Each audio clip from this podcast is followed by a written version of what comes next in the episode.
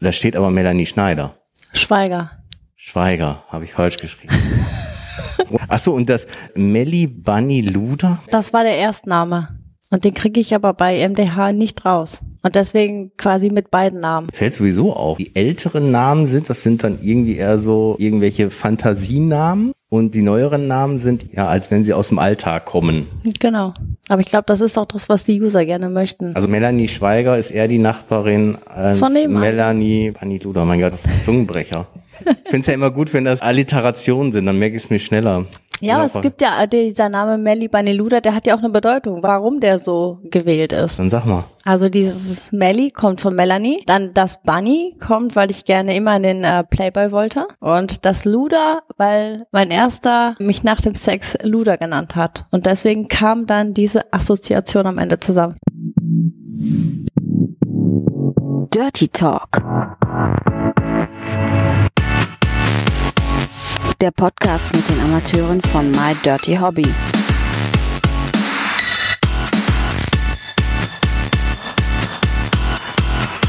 Viel Spaß dabei. Melanie, herzlich willkommen zur 35. Folge von Dirty Talk mittlerweile. Ich freue mich, dass wir in der Corona-Zeit jetzt endlich mal wieder vor Ort aufnehmen mit dem gebührenden Abstand von mindestens 1,50 Meter. Aber ist dann netter, als wenn man immer nur in den PC reinguckt und dann das Interview macht. Also Melanie, herzlich willkommen.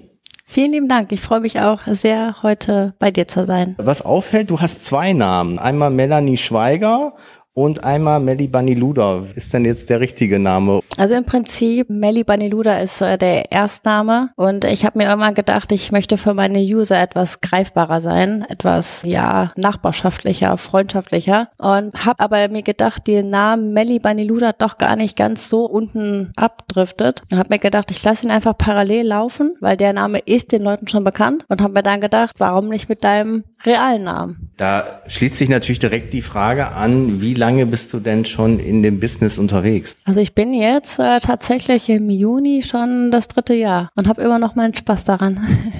Für mich ist tatsächlich das Wichtigste, dass ich meinen Spaß habe, dass ich meine Fantasien ausleben kann und ja, das ist für mich wirklich das Allerwichtigste. Du sagst schon das dritte Jahr, jetzt hatten wir auch schon Darstellerinnen und Webcam-Girls, die länger dabei waren. Wie alt bist du denn eigentlich? Ja, ich werde dieses Jahr schon 37 Jahre. Das heißt relativ spät dann eingestiegen. Ja, genau. Vorher habe ich ein ganz solides Leben geführt. Ein okay. total prüdes Leben eigentlich. Und wie kam dann der Turnaround zu sagen, ich mache jetzt ja, das schnitt eigentlich schon etwas äh, früher an, eigentlich mal. Also ich habe damals mit 21 bin ich eigentlich schon in diese Erotikbranche mehr oder weniger reingeschlüpft durch einen damaligen Freund. Und da war ich dann auch äh, zehn, nee, zwölf Jahre, glaube ich, drin. Und da habe ich dann irgendwann gedacht, das ist ja total interessant. Bin aber dann danach dann auch rausgegangen das war für mich okay, es war eine interessante Erfahrung. Habe dann tatsächlich eines Tages äh, Tom kennengelernt und dann sind wir einfach mal in ein Hotelzimmer und er hat einfach, so dreist wie er dann auch war, die Kamera drauf gehalten und ich fand es echt geil, also sich beim Sex zu filmen, auf die Idee kam ich vorher gar nicht. Und das war auch nur für den Privatgebrauch gedacht. Und irgendwann haben wir uns unterhalten und haben gedacht, hey, warum nicht? Lass uns den doch einfach mal hochladen. Und so nahm das Ganze dann seinen Lauf.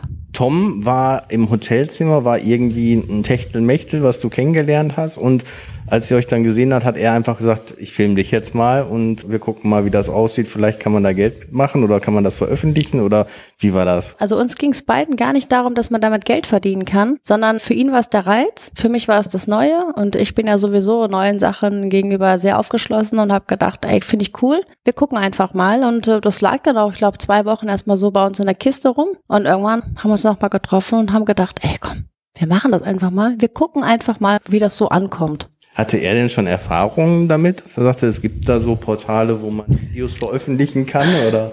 Ja, er kannte da so einige Portale und für mich war das halt Neuland, aber ich fand's cool und so ist das Baby geboren worden, so sag ich So bist du dann bei My Dirty Hobby gelandet. Genau. Lunte geschnuppert. Genau. Ich habe den Männern den Kopf verdreht quasi. Mit wie vielen Filmen hast du denn bis jetzt den Männern den Kopf verdreht? Frisch gestern reingekommen, der 108. Film. Schon ordentlich was zusammengekommen. Und meistens mit Partnern oder auch Single-Filme, dass du nur alleine zu sehen bist? Wie ist da so die Mischung? Also ich habe einen festen Drehpartner, mit dem ich jetzt auch gerade speziell, äh, speziell in der Corona-Zeit drehe. Ansonsten schnappe ich mir auch mal einen User, so ist das nicht. Ich habe aber auch allerdings äh, ein paar Solo-Clips drin. Schnappe ich mir einen User, das heißt, du machst äh, User-Drehs, Bewerbungen gibt's dann sehr wahrscheinlich mehr als genug und wenn du Lust hast, sagst du den einen oder anderen, dem sage ich jetzt mal zu oder wie läuft das ab? Es sind schon pro Tag einige Anfragen, das ist schon richtig. Ich freue mich auch über jede Anfrage. Ich kann natürlich nicht jedem User sofort ad hoc und binnen sieben Tagen da einem User-Dreh gerecht werden. Ich denke, das versteht sich von selbst. Also mir ist halt wichtig, dass ich den User erstmal etwas kennenlerne. Also mir geht es nicht darum, um dieses rein raus einfach, sondern mich interessiert der Mensch, der dahinter dem Profil steckt. Da möchte ich immer erst ein bisschen was über ihn erfahren und da kann man auch tatsächlich über das Schreiben sehr, sehr, sehr, sehr viel herausfinden. Für März und April hatte ich einige User-Drehs geplant, die leider Corona-bedingt abgesagt werden mussten und wir warten jetzt nichts sehnlicher als, dass wir endlich drehen dürfen. Also die finden definitiv noch statt und ich habe auch schon die nächsten schon, die in der Pipeline sind, die aber noch nichts davon wissen. Das ist jetzt mit der neuen Regelung, dass man sich mit zwei Haushalten treffen kann, nicht schon fast aufgeweicht? Ja, ich bin halt noch ein bisschen vorsichtig. Also Corona ist ja immer noch da. Ja, es sollte jetzt auch mit dem Augenzwinkern sein, wenn man solchen nahen Kontakt hat und nicht nur jetzt, sag ich mal, im Restaurant nebeneinander sitzt und was zusammen isst. Ich meine, positiv für dich, dass du sagst, ich habe auch einen festen Drehpartner. Content kommt Gott sei Dank noch oder kann ich noch drehen. Ne? Ich bin nicht darauf angewiesen, auf irgendwelche User-Treffen. Wenn du jetzt so deine User dir anschaust oder das, was du auf My Dirty Hobby veröffentlichst, Natürlich bekomme ich auch nochmal von dem einen oder anderen User, aber das hält sich sehr, sehr in Grenzen. Mal die Frage, ob ich nicht mal dies und das machen kann, aber die User, die, die mich halt seit Jahren kennen, die wissen, äh, ich mache und verkaufe und verkörper auch nur das, wo ich auch 100% hinterstehe. Das heißt, was ist so das Spezielle an dir? Warum kommen die Leute zu dir in die Cam oder wollen mit dir drehen? Ja, ich glaube, dass ich mich von den anderen Kolleginnen etwas äh, unterscheide. Also ich bin einfach so, wie ich bin. Ich habe auch manchmal Versprecher drin, die sind dann einfach so da, die äh, nimmt man dann mit.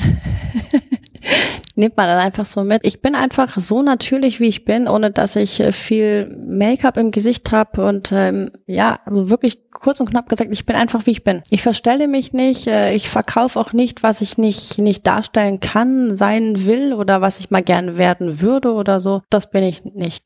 Hast du denn für dich so einen festen Plan, dass du sagst, ich mache mindestens im Monat so und so viel Filme oder ich bin so und so viele Stunden, bin ich online mit der Webcam oder geschieht das bei dir ganz spontan? Eigentlich bis Corona da war, habe ich geguckt, dass ich so zwei, dreimal die Woche schon Webcam mache. Jetzt, da ich im Homeoffice bin, ist es etwas schwieriger, weil ich natürlich auch dann zu Hause telefonieren muss. Und ich glaube, es äh, ist für den User dann auch nicht so besonders erotisch und für mich dann aber auch nicht, wenn man dann gerade dabei ist und dann das Telefon dann geschäftlich klingelt. In dem Fall geht natürlich dann mein Hauptjob einfach vor und deswegen mache ich im Moment gar keine Webcam. Wann würdest du sagen, ich kann jetzt wieder vor die Cam gehen? Sie genau, das ist es ja. Ja, ja. es ist für mich ein, einfach dann auch für, auch für mich dann einfach immer diese Angst zu haben, da könnte das Telefon jetzt klingeln oder oder dein Chef ruft an. Ich glaube, es ist nicht ganz so eine prickelnde Situation dann für uns beide, glaube ich. Und für den User denke ich auch nicht. Ich will noch ganz kurz auf ähm, deine jungen Jahre eingehen, wo du sagst, mit 21 Jahren war du, warst du zehn Jahre in der BDSM-Szene.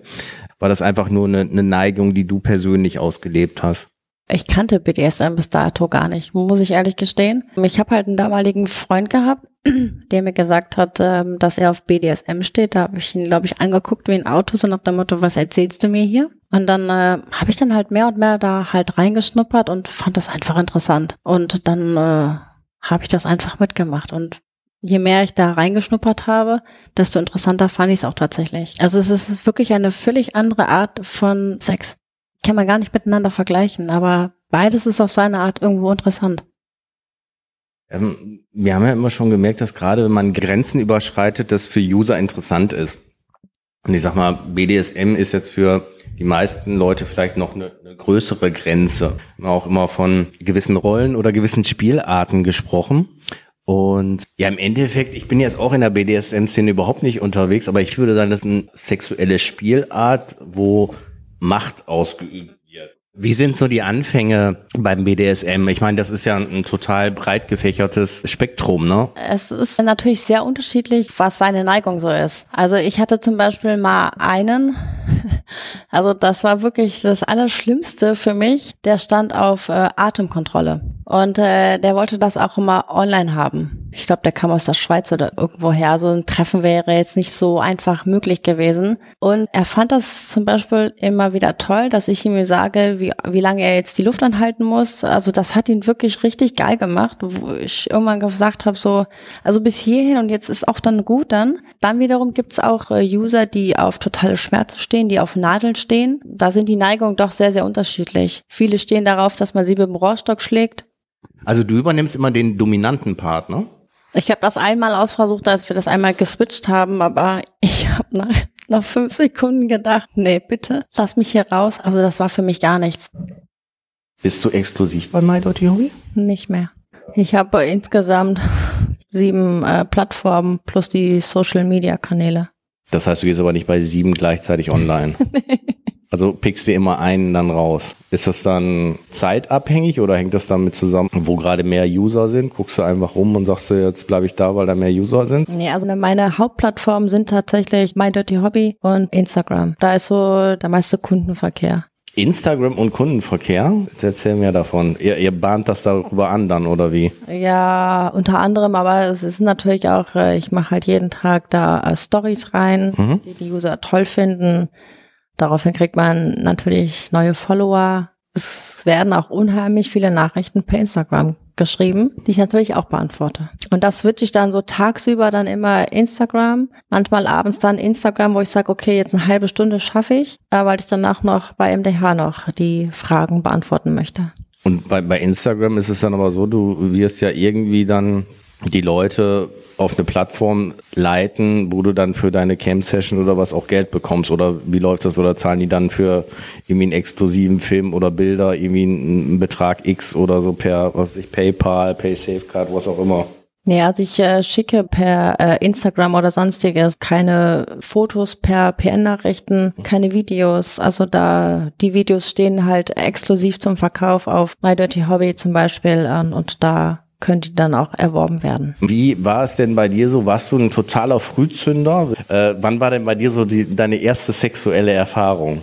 Die war tatsächlich sehr, sehr spät. Entweder war ich noch 17 oder ich war schon 18. Also sehr, sehr spät tatsächlich, ja. Ich finde das so spannend, wie Leute das so definieren. Aber ich finde immer so lustig, dass einer, ich war ganz früh oder ich war ganz spät und dann kommt trotzdem die gleiche Antwort. Mit 17, äh, ich denke, da bist du weder früh noch spät gewesen. Vielleicht in der heutigen Zeit ist das spät, oder? In der heutigen Zeit haben sie, haben die meisten doch schon mit 17 das vierte Kind so ungefähr. Und wenn ich überlege, dass ich da gerade erst angefangen habe, deswegen sage ich dann halt immer, wahrscheinlich ist das genau der Fehler, dass ich sage, ja, sehr spät. Ich glaube, die heutige, heutige Generation ist verdammt früh dran. Bist du denn dann jetzt mit äh, knapp Mitte 30 dann eingestiegen in dieses Geschäft, weil du irgendwie in Anführungsstrichen was nachholen wolltest? Oder hat das in dir immer schon geschlummert und du hast es dich erst nicht so getraut? Sehr ungewöhnlich, ne? Viele fangen mit Anfang 20 vielleicht schon direkt an. Häufig ist es wirklich so 35, 40, dass das so der zweite Schnitt ist. Und so jetzt will ich aber noch mal richtig was erleben. Hat das bei dir immer, war das irgendwie im Hinterkopf oder war das dann irgendwie spontan mit der einen Situation dann so und hat sich ergeben? Also ich finde, Sex ist sowieso eine, eine ganz tolle Sache, bei der man super abschalten kann, bei der man einfach, wenn man den richtigen Menschen an seiner Seite hat, äh, dass das Schönste sein kann und da auch einfach alles vergessen kann. Und für mich gibt es nichts äh, Schöneres so nebenbei einfach mal. Jetzt ist es ja so, du machst auch User-Drehs, ne? Und ähm, wenn da jetzt so ein User in der Cam ist und er hat auch ein paar Filme von dir gekauft und findet sich total anziehend, denkt er sich dann so, ja, ich bin sowieso der Größte und Mensch, die macht doch noch User-Drehs, jetzt will ich auch mal mit der drehen. Hat ein Selbstbewusstsein wie Superman. Ich könnte mir vorstellen, dass von diesem ersten Gedanken bis zu diesem, da ist wirklich jemand, mit wem du drehst, das würde mich zum Beispiel interessieren, wo fallen die meisten runter? Ist bei den meisten schon so, dass am nächsten Tag äh, sie nicht mehr drehen wollen oder sagen, ach nee, mache ich doch nicht? Oder ist es kurz vorher, dass vielleicht sogar einen Termin ausgemacht haben und dann kalte Füße bekommen? Ich glaube, am Anfang wollen sie alle, aber wenn es dann irgendwie ans Eingemachte geht, dann ist es vielleicht doch gar nicht mehr so. Ich ähm, sage immer, dass der Sex, den man im Privaten hat ohne Kamera, den kann man nicht mit dem Sex vor der Kamera vergleichen. Also es ist, es ist einfach was anderes. Für mich ist das jetzt mittlerweile normal geworden, aber auch trotzdem ist es immer noch irgendwo was Besonderes. Man kriegt natürlich manchmal wirklich sehr skurrile Anfragen, wo ich mir dann einfach denke, kann doch nicht wahr sein jetzt. Also das meint er doch jetzt gar nicht so. Also Fragen wie ohne Hallo, äh, ohne wie geht's dir, einfach nur ficken, wo ich mir dann denke so, Männelein. Ich sag, du gehst doch auch nicht so in die Disco, sprichst da ein nettes Mädel an, du sagst kein Hallo und sagst kein nichts und sagst nur ficken. Also, wo ich mir da manchmal denke so, hm. also ich meine, wir sind ja irgendwo auch Menschen, ja, wir sind jetzt nicht irgendwie ein, irgendwie ein Stück Fleisch oder so. Also ich meine, ich meine, jede Frau möchte ja irgendwo auch erobert werden. Und ich denke, dass wir alle an weiblichen Darstellern etliche User-Drehanfragen pro Tag bekommen. Und natürlich kann man da nicht allen gerecht werden. Ja, und warum auch? Jeder ist ja ein Mensch, der Zuneigung gegenüber einem sexuellen Partner haben möchte, egal ob es das jetzt eine berufliche Vereinbarung ist, sage ich jetzt mal, oder was Privates. Ja, da, da gibt es sehr wahrscheinlich viele, die dann sehr, sehr triebgesteuert sind und deswegen so dein Eingang so, ja, ähm, Sex im Privaten ist ja was ganz anderes als vor der Kamera ist ganz wichtig, wenn man versteht, was damit gemeint ist, weil ein Großteil der Männer wird ja schon, ja stimmt, vor der Kamera ist viel geiler. ne? Also das ist ein, nee, das war damit nicht gemeint, sondern dass es im Privaten intensiver sein sollte und es geht im Beruflichen darum, ja, eine tolle Story zu erzählen, vielleicht irgendwie von der Kameraeinstellung irgendwelche Sachen zu machen und nicht geil zu ficken. Mhm, ne? genau. Und deswegen, ich glaube, den Satz, wenn man den so stehen lassen würde, wie du dann am Anfang gesagt hattest, dann würden 95 Prozent der Männer sagen, ja stimmt, vor der Kamera ist geiler. Aber, stimmt, weil, weil, weil, sie es ja wahrscheinlich noch nie auch gemacht genau. haben. Genau. Ist ja wahrscheinlich auch, wenn sie es zum ersten Mal machen, merken, oh, Scheiße, da steht jetzt eine Kamera mhm. und da mhm. steht vielleicht ein Licht und jetzt schnipp, jetzt zeig mal, was du kannst. Genau. Könnte ich mir vorstellen, dass da bei vielen dann auf einmal gar nichts mehr geht erstmal, ne? Genau, und das, das ist auch unter anderem auch einer der Gründe, warum ich sage, ähm, dass ich mich halt nicht sofort mit einem User treffe. Ich schließe es ja nicht kategorisch aus. Ich habe User-Drehs drin. Es stehen auch weitere User-Drehs auch an. Aber einfach, um dem User auch zu helfen, weil an so einem Drehtag, man ist einfach nervös, ist klar. Auch ich bin noch nervös, sicher. Aber ich glaube, der User ist halt noch mal nervöser, weil ich bin mehr oder weniger fremd, der Kameramann ist fremd, die ganze Umgebung, das ist ja alles fremd. So, und jetzt musst du, du musst jetzt auf Action, musst du jetzt Spaß haben. Das muss jetzt geil sein. Und, und dein Schwanz muss muss jetzt geil sein. Ob du es jetzt bist, vor, vor, weil du nervös bist, vielleicht jetzt gerade nicht kannst, du musst. Dieses Muss, was man dann einfach hat. Und deswegen sage ich auch immer, es ist, es ist wichtig, dass man sich untereinander wirklich gut versteht, dass man so ein, so ein gewisses Vertrauen einfach schon hat, weil so kann man auch mal sagen, äh, ich nehme dich in den Arm, komm, ey, es wird alles gut, wir beide schaffen das zusammen. Das hilft tatsächlich. Social Media hattest du angesprochen, das natürlich ein großer Kanal ist, um so deine Bekanntheit ein bisschen größer zu machen. Twitter, ist das auch ein Kanal, der relativ groß groß bei dir ist, weil ich habe immer so das Gefühl, da darf man ein bisschen mehr zeigen. Und zweite Frage, wie sieht's für dich so mit so ja, Veranstaltungen aus, wie Richtung Venus oder andere Veranstaltungen, wo man, sag ich mal, so Fan-Treffen hat, entweder im großen Stil oder du vielleicht auch im kleinen Stil? Also ähm, Twitter mache ich auch.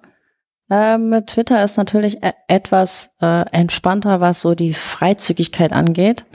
Das ist bei Instagram etwas äh, schwieriger. Man überlegt immer fünfmal, ähm, kann ich das jetzt posten? Sieht man da auch wirklich nichts, weil der Account ist unheimlich schnell gesperrt. Und zu deiner anderen Frage, ich war letztes Jahr auf der Venus. Ich habe mich auch wahnsinnig gefreut, dass so viele Fans tatsächlich äh, von überall hergekommen sind. Mir ist einer da ganz speziell in Erinnerung geblieben, weil ich mit ihm bis heute noch schreibe. Der ist tatsächlich aus Ulm extra angereist nach Berlin für zehn Minuten, um mich da zu sehen. Also das fand ich so toll. Und wir schreiben bis heute. Und wir hatten eigentlich auch schon ausgemacht, dass wir uns jetzt äh, im Oktober wieder auf der Venus äh, treffen. Er wusste bis gestern noch nicht, dass die Venus abgesagt ist. Und jetzt habe ich ihm gestern dann sagen müssen, na du, die Venus findet leider nicht statt. Aber auch ich hatte schon alles für die Venus geplant. Ich bin da wie letztes Jahr auch mit einem mit meinem ersten User-Dreh tatsächlich. Äh, der mit dem bin ich letztes Jahr auf die Venus zusammen. Und wir hatten uns schon verabredet, dass wir auch dieses Jahr wieder da zusammen hin wollten, was ja leider auch nicht der Fall ist. Ja, wir hatten es äh, in den letzten zwei Episoden schon thematisiert. Da ist es gerade so durchgekommen, dass wir, was das angeht, uns 2021 erst wieder in der Branche treffen. Den User, den du gerade angesprochen hast, war aber schon vorher ein User von dir oder habt ihr euch erst in, auf der Venus dann kennengelernt? Nee, das war schon vorher ja, einer. Okay. Ja, aber ich meine, das ist doch ein richtig schönes Feedback. Das ein Mensch, der kommt dann extra wegen mir von Süddeutschland nach Berlin Ich finde das rübergefahren. toll. Mega. Also muss sagen, also muss ich ganz, äh, muss ich ehrlich sagen, also finde ich ganz toll. Überhaupt für jeden, der einfach diesen Weg auf sich nimmt, der nicht gerade in Berlin wohnt, finde ich schon toll. Das heißt, Venus für dich aber auch sowas wie ein Pflichttermin in der Branche. Also 2021 wirst du dabei sein. Absolut. Klar, ich freue mich ja drauf. Ich äh, freue mich ja auch, dass ich äh, die Menschen dann halt wieder persönlich sehen kann. Es ist auch wieder was anderes, wie wenn man Webcam macht. Auch wenn man dann Face-to-Face macht, es ist noch was anderes, wie wenn man jemanden wirklich gegenübersteht, einen in den Arm nehmen kann und sagen, hey, schön, dass du da bist, ich freue mich wahnsinnig. Weil wenn man so das ganze Jahr überschreibt, dann einfach dieser magische Moment dann da ist, toll. So, Melanie, wenn du dann so auf so Messen bist, wenn dann so gefeiert wird, was für Musik hörst du denn eigentlich ganz gerne? Wozu kannst du ganz gut abfeiern? Ich hoffe, man steinigt mich jetzt nicht. Schlager. Ich bin ein bekennender Helene Fischer-Fan, ja, tatsächlich. Durch und durch. Durch und durch. Schon bei ganz vielen Konzerten gewesen. Nein, war noch keinem einzigen, Warum nicht? weil die immer so schnell äh, ausverkauft waren. Dafür war ich aber bei einem Madonna-Konzert. In der ersten Reihe sogar. Wie lange ist das her? 2007, 8? Damals in der alten LTU-Arena, so hieß sie, glaube ich, noch in Düsseldorf. Also ich glaube, man muss noch nicht mal Helene Fischer-Fan sein, wenn du die live siehst. Man sieht ja so ein bisschen immer so, wie die Show ist und so weiter. Dann ist das, glaube ich, auch, wenn du natürlich noch Fan bist, ist das noch viel, viel besser. Weil ich war vor mindestens 20 Jahren auf dem Kylie Minogue-Konzert, hat ein Bekannter mich mitgenommen ich war unfassbar begeistert. Ich bin überhaupt kein Kylie Minogue-Fan, nur aus dem Radio gehört, die Singles kennst du und so weiter. Aber alleine, was auf der Bühne da abging, wie die Show war, unfassbar. Klar, wenn, wenn du jetzt noch sagst, allgemein, ich finde eine Band oder einen Künstler super, wenn ich den dann noch live sehe, ist das natürlich nochmal ein viel, viel größeres Erlebnis. Aber Helene Fischer wird da bestimmt noch mal ein bisschen touren und ja, vielleicht hat der eine oder andere User ja irgendwie zum Ticketshop irgendwelche Connections und kann dann mal ein paar Karten rüberwachsen lassen. Vielleicht sogar VIP-Karten mit Meet and Greet oder was auch immer. Boah, Atem, atemlos. Atemnot hinterher. Ja. Aber ähm, Nein, ich höre aber auch sehr gerne ähm, Mark Forster, den mag ich unheimlich gerne.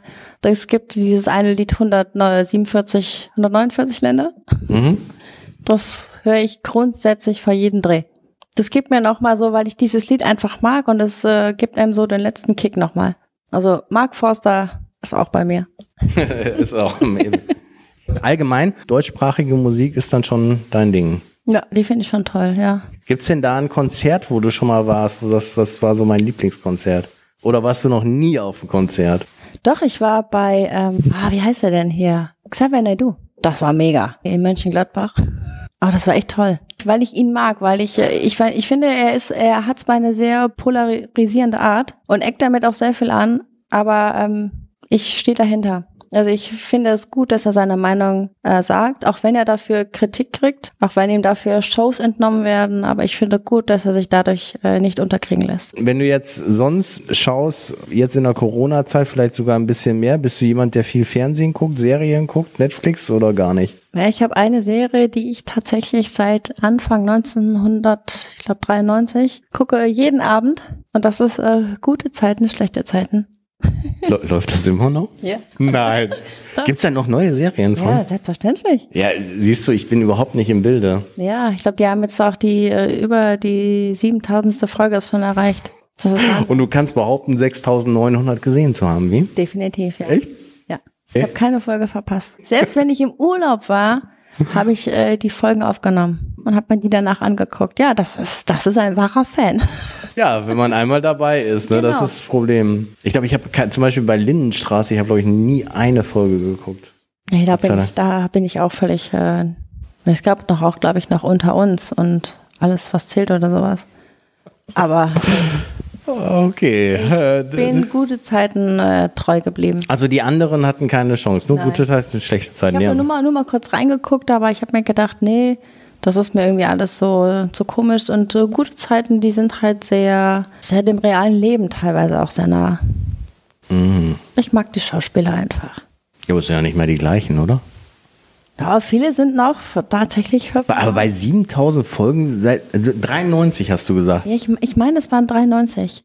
Da sind manche, die sind wirklich da schon seine äh, 25 Jahre dabei. Und schon mal einen Schauspieler davon getroffen? Nee, leider nicht. Aber dafür kriegen sie von mir immer Likes auf Instagram. Ach, du bist das. Aber jetzt diese Berlin und Köln, diese neueren Dinger, die es da gibt, die guckst du auch nicht, ne? Gibt's auch nicht. Das ist überhaupt gar nicht meine Welt. Und Netflix irgendwie was, Haus des Geldes oder was es da gibt, auch nicht. Auch zu neuem. Ich, ich habe ähm, Sweets habe ich gern geguckt. Mhm. Das habe ich wirklich total geliebt. Und danach, ja, das Problem ist bei mir, ich gehe halt immer zu spät ins Bett und äh, muss halt dann am nächsten Tag wieder früh raus ich mache mir dann meist noch Netflix an, aber ich bin so ein Mensch, ich schaffe so die ersten 20 Minuten und wache dann am Ende wieder auf und denke mir mal, boah, der Film ist schon zu Ende. Das kann doch nicht sein. So geht mir das jeden Abend. Aber das ist ja noch nett. Es gibt ja so die Leute, die nach fünf Minuten einschlafen, dann irgendwann nach einer Stunde wach werden, gucken und dann sagen, der Film ist aber nix, oder? Das passiert mir immer. Ich, ich kenne das von Podcasts. Podcast ist bei mir zum Beispiel irgendwas, was ich häufig höre, um am Abends irgendwie nochmal einzuschlafen oder so. Und dann merkst du dann irgendwann wirklich so nach fünf Minuten, oh shit, da musst du eingeschlafen sein, da hast du nicht mehr weitergehört. Ich, ich hoffe, alle, die jetzt zuhören, an alle Hörer, ihr seid in einer anderen Phase und hört vielleicht die ganze Zeit gerade zu. Das hoffe ich auch. Wie sieht's kulinarisch bei dir aus? Was isst du ganz gerne? Ich esse für mein Leben gerne Pasta. Pasta in allen Variationen, am liebsten scharf. Alles, was so Richtung Italien geht. Das ist so meine Küche. Kochst du denn gerne selber oder lässt du dich lieber bekochen? Nee, ich äh, koche sehr gerne selber. Ich backe auch. ich backe auch. Ja. So richtige Torten, oder? Ja, kann ich auch, ja. Falls du mal eine Torte brauchst, sagst du Bescheid. Ja klar, eine Torte kann man immer gebrauchen. So, und ein schnelles Nudelgericht für die Zuhörer. Was kann man schnell sich abends mal machen? Spaghetti Bolognese. Was ist das Wichtige an einer guten Bolognese? Die Gewürze. Salz, Pfeffer, Thymian, Petersilie und wenn man hat, kann man noch äh, ein bisschen Oregano dran machen. Passierte Tomaten oder die mit Stückchen? Beides. Du kannst ja mal ein Tutorial machen. Bist du auf YouTube auch unterwegs? Nicht wirklich, nein.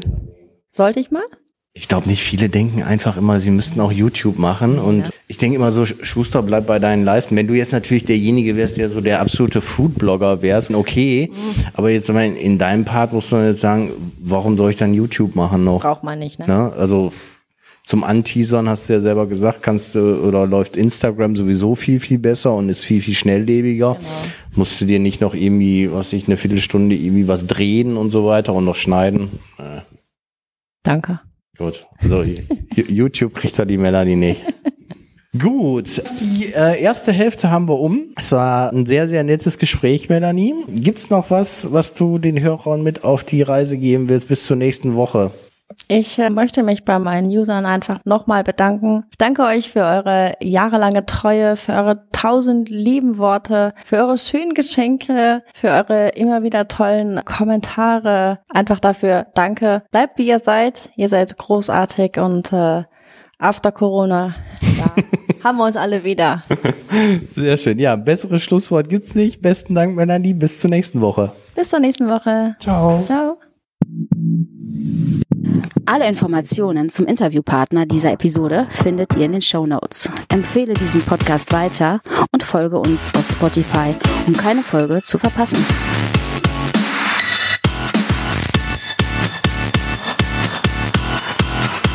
Bis zum nächsten Mal.